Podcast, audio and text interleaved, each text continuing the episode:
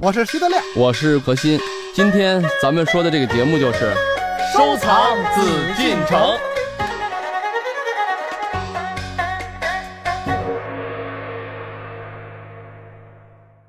欢迎朋友们继续来关注我们的《夜海藏家》，我是主持人永峰，我们一起来收藏紫禁城。邀请到的还是我们的老朋友何时人也组合。今天我们和大家来说一说故宫里面的钧瓷。如今在故宫的文华殿，这里已经被辟为陶瓷馆。在陶瓷馆欣赏钧瓷的时候，我旁边的志愿讲解员给我道出了钧窑瓷器底部的一个秘密。宋代钧窑花盆底下都会有一个刻字，从一到九，一二三四五六七八九，这个数刻字，很长时间内就是文博界的人士都对这个文字到底是什么意思比较好奇。那么现在我们可以得到一个比较明确的结论，就是说数字越大，器型越小。如果刻上一，那代表是一个最大的器型；刻上九的器型是最小的。呃所以说可以看到它的官窑对于什么样的器型、尺寸是多大，都是有很精确的设计的。这位讲解员本身从事的是外贸工作，由于对陶瓷的热爱，所以呢参与了故宫的志愿讲解。当我问起他钧窑的美是在哪里体现的时候，他脱口而出釉色，绝对没有两件东西它是重复的，它的釉色是一样的。比如说我们看定窑，定窑都是白色的，甚至汝窑都是天青色的，它们的釉色是很一致的。只有钧窑，你绝对找不到任何两件器物它的釉色是一样的。这种窑变釉的釉色美才是钧窑最吸引人的地方。：“那么钧窑到底美在哪里呢？”接下来，让我们马上进入到今天的《艺海藏家》，和何时人也共同来探讨一下钧瓷之美。欢迎走入艺海藏家。德亮一直说，我就是不喜欢钧瓷，花里胡哨。实际真正的钧瓷也有素色，叫素钧嘛。嗯什么意思呢？比如说天青色、白色、湖蓝色等等，它的本身的胎土不一样，嗯本身的釉用的不一样。这个天青可没法跟这个汝窑的天青那就相比拟，因为咱们大家以前也都聊过汝窑，它这个窑烧完以后，它必须要上釉，不上釉就变成陶了嘛。单一的一种釉色，如果不产生窑变的釉色，实际它的颗粒，包括它的颜色啊，嗯，跟它的摊儿结合的非常紧密，它的缝隙什么的全都重叠。然后所以说，你看咱们看定窑、看什么官窑啊等等啊，都会发现一个问题，就是釉的很细，结合的很紧，而且它是单色的，给你感觉就是你看这种瓷器的时候，你是看不到里面的胎土。对胎的印象没有，觉得就这么一个瓷的盘子挺好看，但是你看钧窑的时候就不一样了，因为第一它的窑它的那个釉色比较厚，就是它不厚你无法去变，因为它没有化学反应啊。第二，它的颗粒相对来说比其他的这几个民窑颗粒都要大，它大以后啊，它的天青是它窑变的天青，不是说它正常来说只要我东西一加温它就是蓝的，它不是这样。嗯，你要加温加多了，它就可不是青的了，它可能就发红了、发紫了，也可能就烤白了，都有可能。那也就是说，这个蓝，这个天青，跟咱们说先看到那种所谓北宋的瓷器啊，嗯啊那种民窑口的天青，实际是两回事儿啊。它的天青呢，虽然也发蓝，也有青色，但是它的青色，大家注意，这是经过它的一次变化，高温到了一千度，可能待呃几个小时以后，哎，它的颜色就发生了改变了。咱们在说这个钧瓷的艺术效果的时候啊，你就必须要了解钧瓷的生产、钧瓷的绘制，还有钧瓷最终的艺术特点。那个时候人，他对这种颜色、烧制的时间、窑口的温度、炉内的温度等等是控制的非常非常好的。嗯。但是何老师，您知道吗？嗯，一般普通的观众去到这个文华殿看陶瓷的时候，尤其看到钧瓷的时候啊，看到最主要的是器型。认为这个器型非常的突出，很有特点，他才会关注，不是看到它的窑变的这个釉色的变化。在文华殿一共有五件，那么这一件叫钧窑白月釉初几尊，这一件就比较吸引人。故宫所藏宋钧窑月白釉初几尊，尊的造型仿古代青铜器式样，喇叭形口，扁骨形腹，圈足外撇，颈腹足之四面均素贴条形方棱，俗称初几。通体施月白色釉，釉内气泡密集，釉面有棕眼。此尊风格古朴庄重，为宋代宫廷使用的典型陈设用词。它的颜色呢，也不像普遍我们说到的钧窑的那种玫瑰色啊，还有这嗯种落霞色啊，不是这种彩色的鲜艳的这种感觉，它叫月白釉，白白的、静静的，给人的感觉以前很的叫清。就是嗯南青北白，嗯就是南方的啊，就是长江以南差不多。咱说南方，基本上就是以江西景德镇那块儿为主，嗯都烧什么也是素色瓷嗯，但它就是发青，也就不是纯白的。这也是两个不同地域啊，我觉得就是文化的这种差异。咱们的这个钧瓷呢，不是靠它的胎的取胜，不完全靠化工取胜，靠的是什么？靠就是你对材料的把握。因为咱们钧瓷在烧制过程中，它正因为不可控，您出来是玫瑰红啊、海棠红啊等等，也就是咱们大家呢玩儿喜欢，首先呢一定要知道它的根源。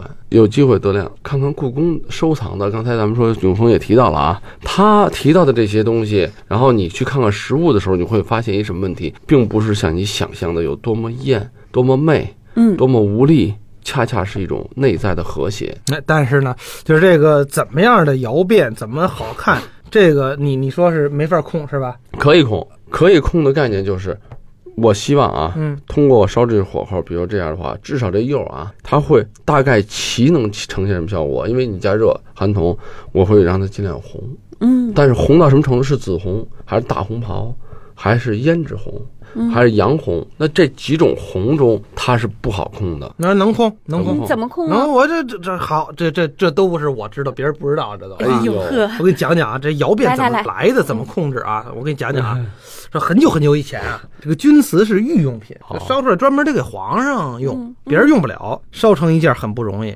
但是皇上他们家呢又太抠门儿，哎，你烧成一件，他给给你仨铜钱儿吧，没办法儿。但是那会儿窑工呢，又是祖祖辈辈儿的，就是你不能干别的，你只能干这个，非常的难以忍受。所以好多窑工没办法啊，就撇了祖业，携儿带女就跑了。所以这个钧瓷生产啊，是一落千丈，眼看就要没了，绝迹了。这个时候，有一个老窑工立刻就出现了。老窑工为了不让传统的钧瓷工艺失传，就坚持留了下来。嗯，虽然官府啊这个威逼拷打，他忍辱负重，继续烧制。那这就完全是为了艺术献身了啊！嗯这个时候呢，皇上又又琢磨了，皇上呀要一个钧瓷的龙床，呵嗯，这得多大呀？我也不知道这皇上要一瓷床干嘛用啊，反正皇上凉快哎，要要不是烧一个，反正是故事嘛。嗯，那你要说这故事再不让人做床，那就没法做床了啊。而且限期必须啊，几个月给我烧出来，烧不出来砍头。嗯俗话说“君不过尺”，龙床最起码按现在的来说得是三米乘两米吧，那叫龙床吧？ 那对，这多少尺了都是吧？这怎么办？烧一回失败一回，烧一回失败一回，大限将到啊！其实老杨姑能跑，但是他舍不得刚摸索出的这点儿啊工艺这种技术，就放弃了逃生的打算。只等到皇上派兵来抓，他还专心致志的在那儿添煤同火，琢磨怎么能烧好。身后兵丁吆喝：“你怎么着？你活不活啊？你烧成没烧成？”这老油工一瞧，到这最后都不成，烧不成怎么办？拥身一跃就跳进火里了。啊，御林军就走了。人们呢，带着悲愤的心情，把窑门打开一瞧，哎，意外的发现龙床已经烧成了，而且釉色新奇啊，清如水，明如镜，润如玉啊哇。这后藏之紫中有青，青中有白，白中泛蓝，蓝里透红。哎呀，好看！所以呢，人们管这种工艺叫窑变。后来再烧钧瓷的时候，也经常出现这样的变化，所以人们呢就把这位老窑工啊奉为叫窑神。嗯每一烧窑的时候，点香啊、放炮啊，得祭祀窑神。所以我就说，这怎么样出来窑嗯多变，悲怎壮么的样故能事哎能够好？这个我讲这故事我都没觉得悲壮，有风冷听出悲壮来了。纵身跳入火海 对，啊，是不是烈火中的永生永啊？信永峰同志是位搞艺术的人，是哎位感性的人，这些故事都是能打动比较感性的人啊。就是嗯而且而且为了艺术而献身嘛，对吧？嗯所有的烧制工艺全有这样的故事，烧那个什么永乐大钟，呃就不是那烧那个什么中什么，宫咱们说了娘这娘啊个越王勾践哎啊，都都对得吧是？哎对对都对，得是纵身一跃。 打宝剑是吧？都得是当然跳到那当然窑里边故去。嗯事的原 因就是因为每一件器物，嗯都凝结了太多的艺术家、工匠们，还有很多很多人的心血，甚至是生命，这是实话。嗯所以说，咱们说才会有这种故事。这个故事虽然说看似是故事，但实际上并不夸张。因为一个好的瓷器，像钧瓷这样啊，历经百年，从这个开始有瓷器，大家开始能偶然中发现，哎，有窑变的时候，开始慢慢的去烧，到最后呢，艺人们啊，工匠们啊，想去控制它，想让它变得更美，想让它更接近，就也就说是更能达到咱们所要求、所希望的那种完美的效果的时候，嗯，那确实要凝聚了几代人的心嗯血。就需要一个窑工跳到窑里去。不会的啊！要从工艺角度来讲，这一般，比如说你要是连添柴，什么样的柴，什么样的木头，它都是有讲究的。您一个大活人进去，这个窑就没法要了。嗯我就特别想知道，咱们故宫里面不是有这样的一件瓷器嗯吗？钧窑玫瑰紫釉葵花式花盆儿。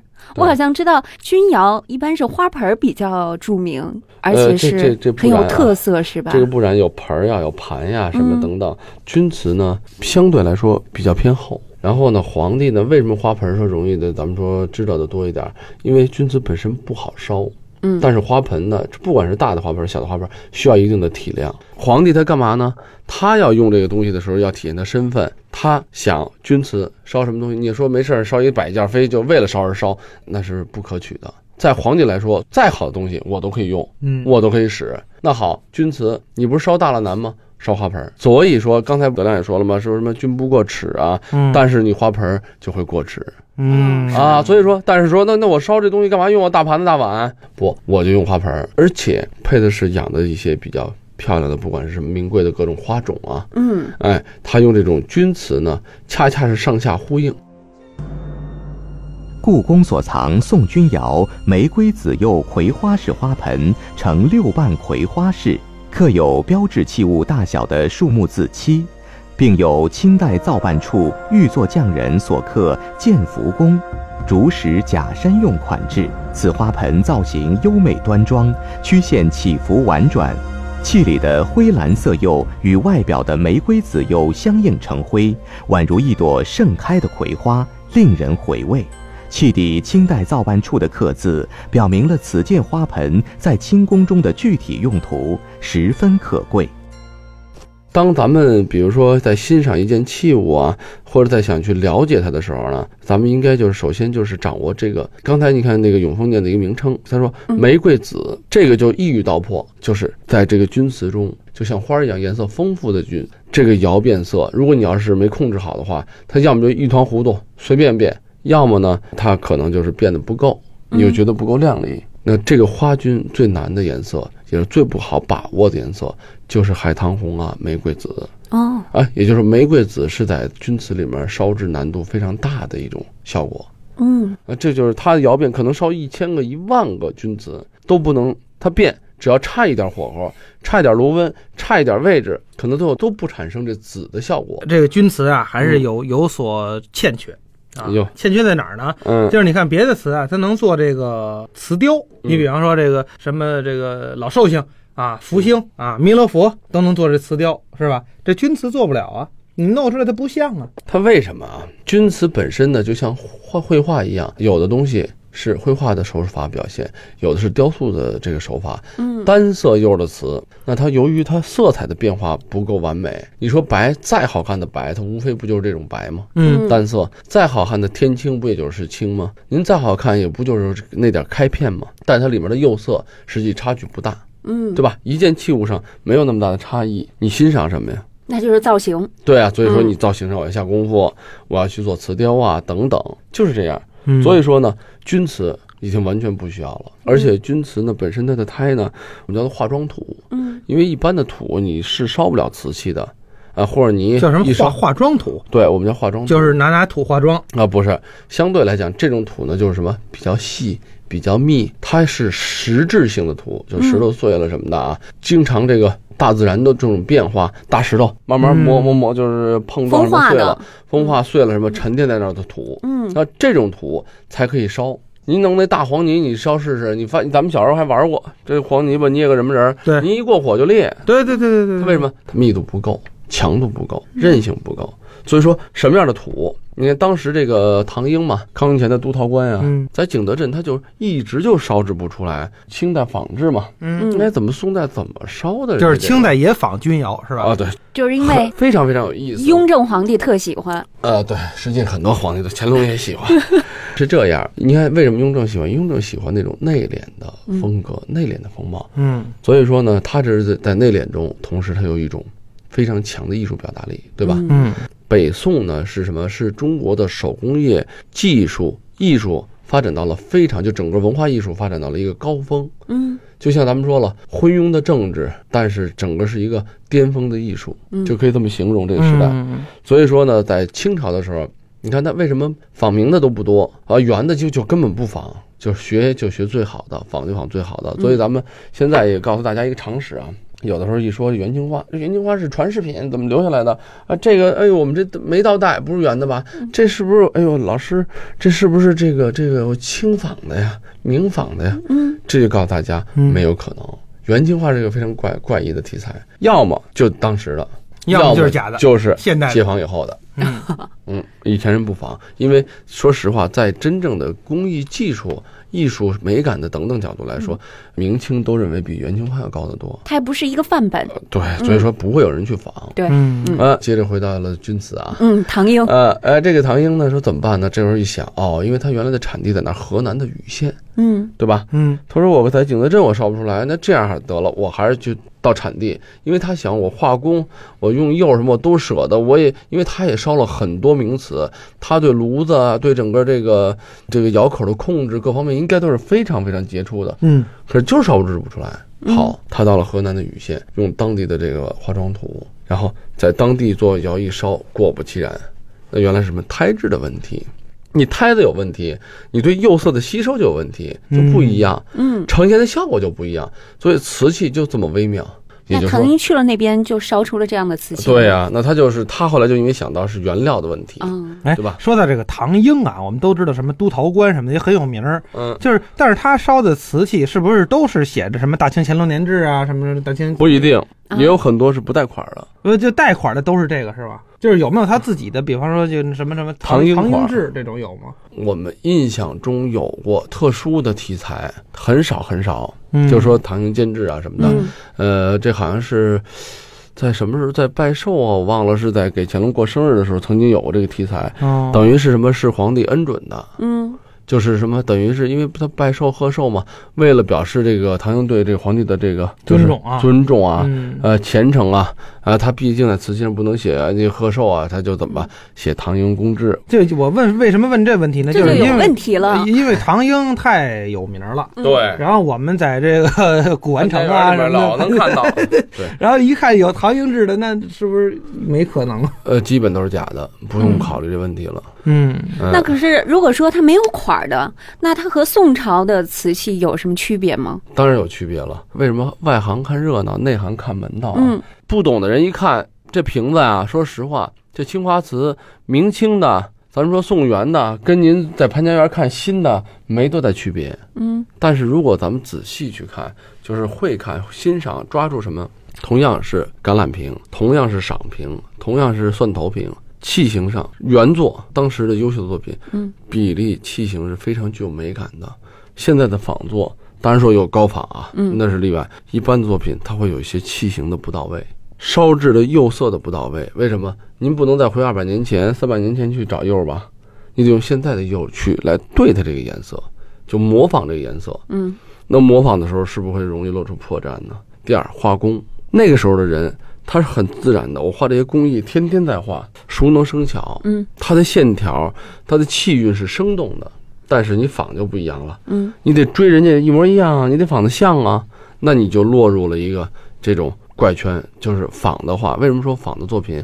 您说你写字儿写的再好，您这一辈子就写王羲之，那你最高你是王羲之下一点儿，嗯，你也到不了王羲之，因为你是学人家的。那你要说内行看的是什么？看的就是这些东西。嗯啊，这几点出来以后，你就会知道，因为说实话，现在的釉色，包括现在，你说现在咱说了，北京是寸土寸金，这北京要做一假瓷器，做瓷器的地儿，他可能现在还没事儿找好几十亩地，没事儿干一大炉窑吗？不可能了，而且还污染，也不允许。那现在什么一摁钮，嘟儿一通电着了。嗯，哎，电炉子我们叫做那电炉子烧的那种，不就不像天然的用柴、用用煤啊这么直接很原始的方法。说实话，对广大听众来说，只是一个普及，只是一个领进门，是钧瓷是可以写几本书的。对，所以说呢，嗯就是这个东西，只是我们跟大家聊了一些皮毛，跟大家呢说一下欣赏，嗯让大家以后去关注一下，去对了解一下，嗯，欣赏一下咱们中国为什么这么伟大的这种瓷器的这种文化，不单单是一个现在来说是一件东西的文这个问题，嗯，而是代表了一个时代、一批人的一种艺术，对吧？嗯我我想的是这样，这么去欣赏。嗯，我们要保有对艺术的追求哈、艺海藏家正在播出。我们在欣赏一件钧瓷作品时，常用美来形容内心的感受，但是美在哪里，似乎我们却一下很难说清。其实呢，美是钧瓷的基本特色，得天独厚的地理环境与凝聚着人们辛勤劳动的智慧结晶，构成了钧瓷美的主体。一件钧瓷的产生过程，就是钧瓷之美的体现过程。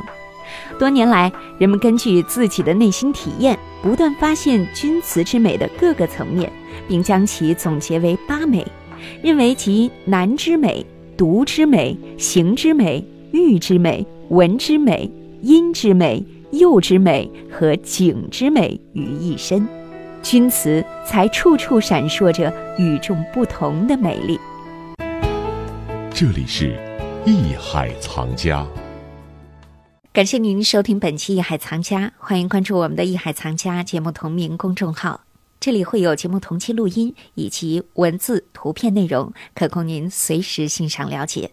我是永峰，代表制作人王鑫，感谢您的收听和关注，让我们下期再会。本内容由喜马拉雅独家呈现。